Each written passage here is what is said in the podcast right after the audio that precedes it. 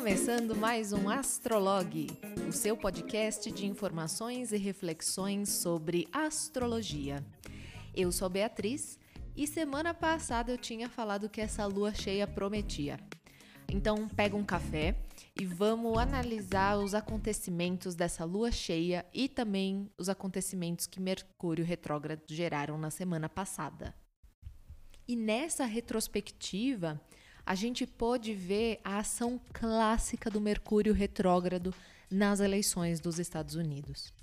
O Mercúrio, ele que tem a ver com informações, dados, contratos, comunicação, etc. Ele mostrou sua ação na demora da apuração dos votos, por exemplo. Também teve extravio de alguns malotes do correio. Então, quer dizer, é muito clássico de Mercúrio retrógrado você querer passar os dados, passar as informações, faz tudo certinho, mas quando vê não chega. Então foi bem interessante ver. E até, até o fato da demora, né? Porque teve muita gente que fez pelo correio, então demorou mais do que o normal. E além disso, essa lua cheia do dia 31 de outubro, que como foi dia 31, então ela perdurou bastante durante a semana passada. Então essa lua cheia estava fazendo uma oposição com Urano, que é o planeta, como já comentei com vocês, que gera rebeldia, vontade de romper com o tradicional, com o comum, para gerar algo novo. Ou seja, mudanças, mas com muitas revoltas e protestos. Então a gente viu aqui revoltas no Brasil contra aquele decreto do Bolsonaro que abria precedentes para a privatização do SUS, que ainda bem que foi revogado. Protestos e movimentação que a população dos Estados Unidos fizeram até o último minuto para que as pessoas votassem, né? Protestos e revoltas também dos eleitores pró-Trump. E, e, juntando com esse Mercúrio retrógrado, onde a comunicação ficava extremamente truncada. Outro caso que aconteceu, que a gente vê bastante relação com os acontecimentos da semana passada, é o caso da Mariana Ferrer, que é representado pela formação da oposição entre Vênus e Marte, que estava acontecendo no céu semana passada e ainda está acontecendo no começo dessa semana que vai vir. Então, a Vênus que está em Libra, ela está fazendo uma oposição com Marte, que está em Ares. Libra, Vênus, fala do feminino, das questões legais e de justiça. E Marte fala das questões masculinas, a fúria do guerreiro de Marte que quer brigar por coisas que estão insatisfeitas, que vai à luta.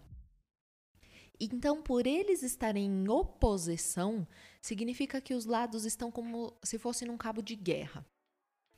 Essa revolta gerada pelo parecer da justiça bom, revolta mais do que justificada, vem dessa raiva de Marte que nós mulheres, que somos representadas pela Vênus, que nós somos impulsionadas por Libra, que é o signo da justiça, a procurar essa justiça e usamos essa força que o Marte em Ares nos dá para ir atrás e brigar pelo que a gente acha justo, pelo que a gente acha certo em relação ao que é ser mulher. Além disso, de vários outros casos da justiça sendo ineficiente ou conivente com o estuprador, porque infelizmente já houveram vários casos assim. É uma das primeiras vezes que eu vejo mulheres cobrando um posicionamento dos homens de uma forma tão forte. É lógico que sempre existiu isso, mas dessa forma tão massificada, tão presente, é uma das primeiras vezes que vejo isso, assim, tirando pela memória agora. Então está representando muito bem essa força de Vênus em oposição a Marte. E Marte sendo, por exemplo, também representando os homens. E, a, e Vênus cobrando Marte um posicionamento, cobrando dos homens que eles acordem para também enxergar a injustiça e também se revoltarem perante essa injustiça.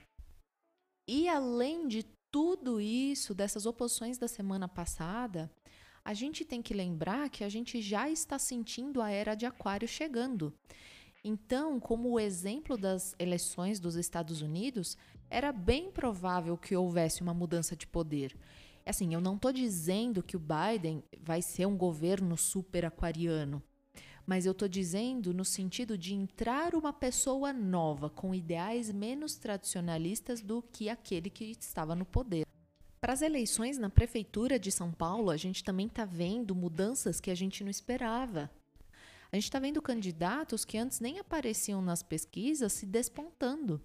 E tudo feito através de campanhas de redes sociais, lives, então, isso é muito uma forma aquariana de quebrar os padrões existentes e ainda por cima usando a tecnologia. Tecnologia é um assunto aquariano, né? Porque tudo que envolve tecnologia é algo que está no futuro e à frente do seu tempo. Então, tem tudo a ver com a era de Aquário.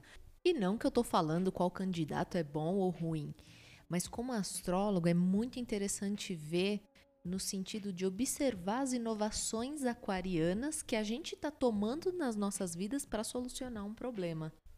E Aquário fala sobre a não discriminação, sobre você ser verdadeiramente livre sem medo dos julgamentos ou regras. Aquário fala sobre o pensamento coletivo de uma sociedade. Por isso, essa grande discussão sobre as questões da mulher e também sobre as questões de racismo e racismo estrutural que a gente viu por todo 2020. Então, todos esses acontecimentos da semana passada e cada vez mais até o fim do ano, a gente vai perceber essa mudança querendo ser mais aquariana, puxando mais para os assuntos aquarianos que são esses que eu acabei de falar. Lógico, eu estou dando esses exemplos porque foram os de maior destaque, mas com certeza tiveram outros casos menores que eu não estou lembrando agora, é, que vocês devem lembrar que aconteceu às vezes até no âmbito pessoal, né? Pode ser que agora a gente não visualize, porque a gente está falando de uma mudança muito maior, mas que mais para frente a gente vai ver toda a ação desse pano de fundo aquariano que a gente está galgando para chegar lá, né? Em dezembro, a gente vai entrar na era de Aquário. Terminada a retrospectiva da semana da lua cheia do dia 31, vamos então ao que essa semana nos espera. Marte vai finalmente deixar de ficar retrógrado dia 13 de novembro. Lá pelos 15 graus de Ares, isso vai acontecer. Ainda bem, né, gente? Porque ele estava retrógrado desde 9 de setembro. E Marte sendo um grande ativador, ele vai começar a trazer novas questões lá para frente, mas que eu vou falar mais num próximo podcast. O que é importante saber é que as coisas vão começar a andar e a gente também vai ter essa sensação na nossa vida pessoal. As coisas vão se desenrolar e novas situações vão aparecendo e não mais aquela aquele impasse de quando os planetas estão retrógrados. E é no dia 15 de novembro, no mesmo dia que vai ocorrer uma lua nova em Escorpião, que dois daqueles planetões grandões de 2020, eles vão se encontrar. Júpiter e Plutão vão se encontrar novamente e pela última vez aos 22 graus de Capricórnio. Então você pode dar uma olhadinha no seu mapa natal, o que, que você tem aos 22 graus de Capricórnio. Também é interessante olhar Libra, é, Ares e Câncer, né, que também podem ser influenciados. Então, vai, se você tem, por exemplo, a sua Vênus perto dos 22 graus, 5 para frente e 5 para trás, né, 5 graus para frente, 5 graus para trás, pode ser que surjam coisas relacionadas a relacionamento, contratos, etc ou se 22 graus cai na sua casa 4, por exemplo. Então, pode ser que surjam assuntos de casa 4, que são assuntos relacionados à casa, à família, aos pais. E se você não tiver nenhum planeta nesses graus, é bem mais provável que você passe por essa conjunção de uma maneira mais amena. Isso falando no âmbito pessoal. Mas no geral, o que, que significa esse encontro de Júpiter e Plutão?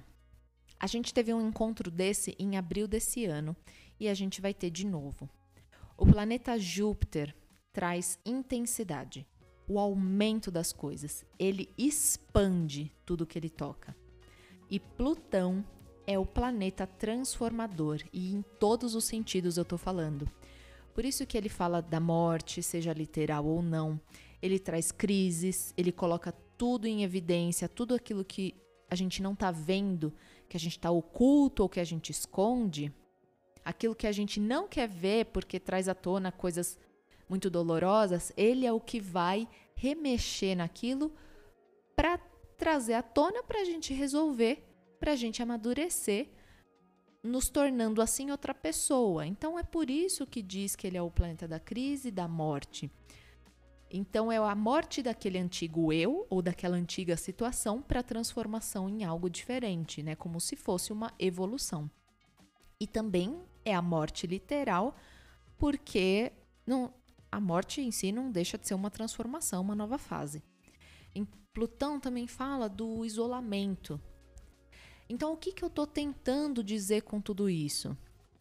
Na minha visão de mortal, né? Eu não tenho uma bola de cristal, mas é possível que a gente traduza essas situações em uma bem possível segunda onda de Covid. No mundo inteiro, eu estou falando, incluindo o Brasil. É, a gente já está vendo isso acontecer no mundo inteiro. No Brasil, a gente não teve. É, a gente sempre se manteve num platô, mas é bem possível que agora os casos aumentem, Júpiter agindo, e aconteça o retorno do lockdown, ou seja, isolamento na quarentena de Plutão, por um vírus, alguma coisa que a gente não pode ver que vai acabar gerando novas mortes.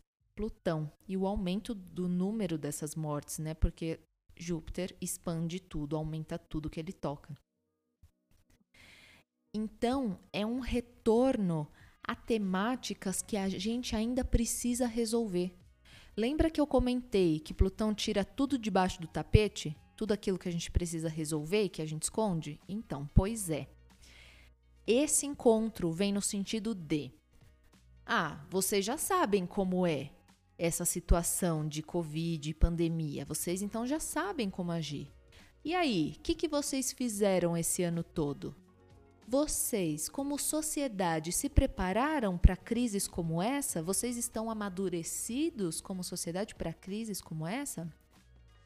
Esses planetas ficaram retrógrados no meio do ano justamente para a gente poder rever todas as, as atitudes num sentido de sociedade, num sentido mundial.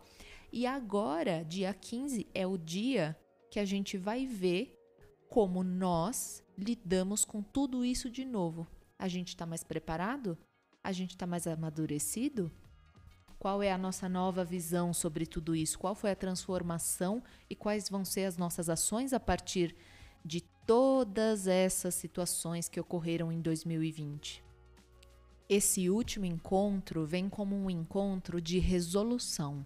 Então a gente teve a crise no primeiro encontro deles, que foi o aumento exponencial dos casos, a retrogradação no meio do ano, que nos deu a oportunidade de repensar em tudo, e agora é a prova final. E quando eu digo prova final, eu não estou falando que a pandemia vai acabar depois disso, não, não é isso, né? Nada acaba é, do dia para a noite.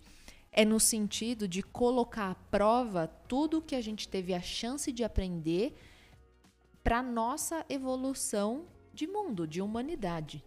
Então, a gente precisa estar tá atento a quais assuntos na nossa vida vão ser ativados por essa conjunção.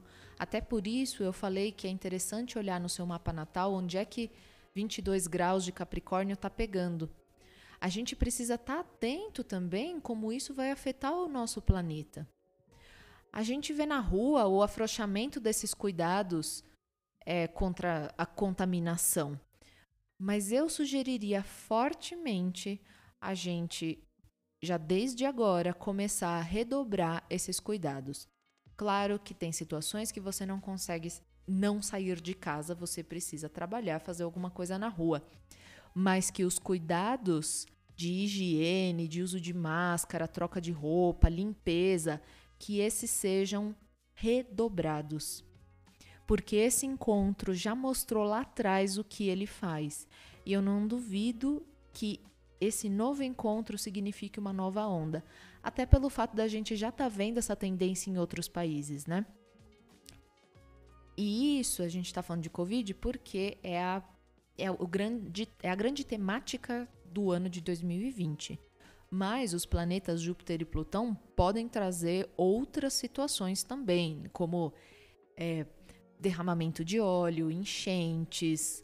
É, na verdade, enchente já está até ocorrendo, se não me engano, em Pernambuco e alguns, algumas outras cidades nordestinas, se não me engano porque tudo isso faz parte de assuntos plutoni, plutonianos, né? Tudo aquilo que, que sai de debaixo da terra, do fundo, é, até pela questão de, de descaso, né? O descaso das obras públicas, o descaso com o meio ambiente. E aí Plutão faz a gente encarar todo esse nosso descaso, trazendo debaixo da terra à tona as coisas para a gente resolver. Mas Lembrem-se que no mesmo dia desse encontro de Júpiter com Plutão, teremos também uma lua nova. Então vamos ver como é que essa lua nova está aspectada no céu. No dia 15 de novembro de 2020, num domingo, teremos uma lua nova a 23 graus e 18 minutos de escorpião, que vai acontecer às 2 horas e 7 minutos da manhã. A colheita dessa lua nova vai ser em 26 de abril de 2021, tá bom? Então, eu já vou começando a falar que essa lua nova vai ser um respiro pra gente. Essa lua, ela vai fazer aspectos muito positivos com quem? Com os três planetas grandões, Júpiter, Saturno e Plutão. Ainda bem. Por ela estar em Escorpião, puxando acompanhada de uma forma positiva com os planetões, é uma ótima lua para plantar sementes voltadas para sua espiritualidade, para o seu autoconhecimento. Então, ritualísticas podem ser muito bem-vindas. Então, se você tem algo que você gosta de fazer para que você se conecte com o seu lado espiritual, vai ser muito bom sem certo e errado. O escorpião tem sempre o seu jeitinho de se conectar com a sua espiritualidade, se conectar com ele mesmo. Então, se você gosta de acender uma vela, se você medita, se você faz um mantra, se você reza. Então, se você também tiver com algum tipo de crise na sua vida, alguma situação que está remexendo com o seu interior, sabe? Uma situação difícil que você está passando, você pode fazer esse ritual plantando uma semente de intenção para que você enxergue um novo caminho, sem, sem o véu do ego, sem né, essas coisas ruins que a gente carrega, o orgulho. Afinal, a gente está falando de escorpião, que pede que a gente lide com as nossas sombras, com as nossas verdades, a fim de nos transformar. Então, esse pode ser um ótimo momento para você começar a olhar com carinho para essa questão que está te incomodando. E se comprometa de verdade com essa intenção, porque essa lua ela vai estar tá olhando para Saturno, como eu falei, e olhando de uma maneira boa. Então, Saturno ele pede responsabilidade, ele pede comprometimento no seu dia a dia com aquilo que Plutão veio transformar. E Saturno ele é muito generoso quando você tem esse comprometimento dia após dia. Júpiter também está olhando para essa lua de uma maneira positiva. Então, quando isso acontece, Júpiter traz abundância, traz bons ventos, traz otimismo. É realmente um respiro, uma lua nova de esperança para as mudanças de 2020 e as de 2021 que a gente ainda vai ver. Então é isso, pessoal. Me siga no Instagram, beatriz.fabretti e também no Spotify. Segue, segue lá o Astrolog. Assim você fica sabendo sempre quando tem vídeo novo. Então, vamos ver o que nos aguarda essa lua nova e esse encontro de Júpiter com Plutão. E até semana que vem. Tchau!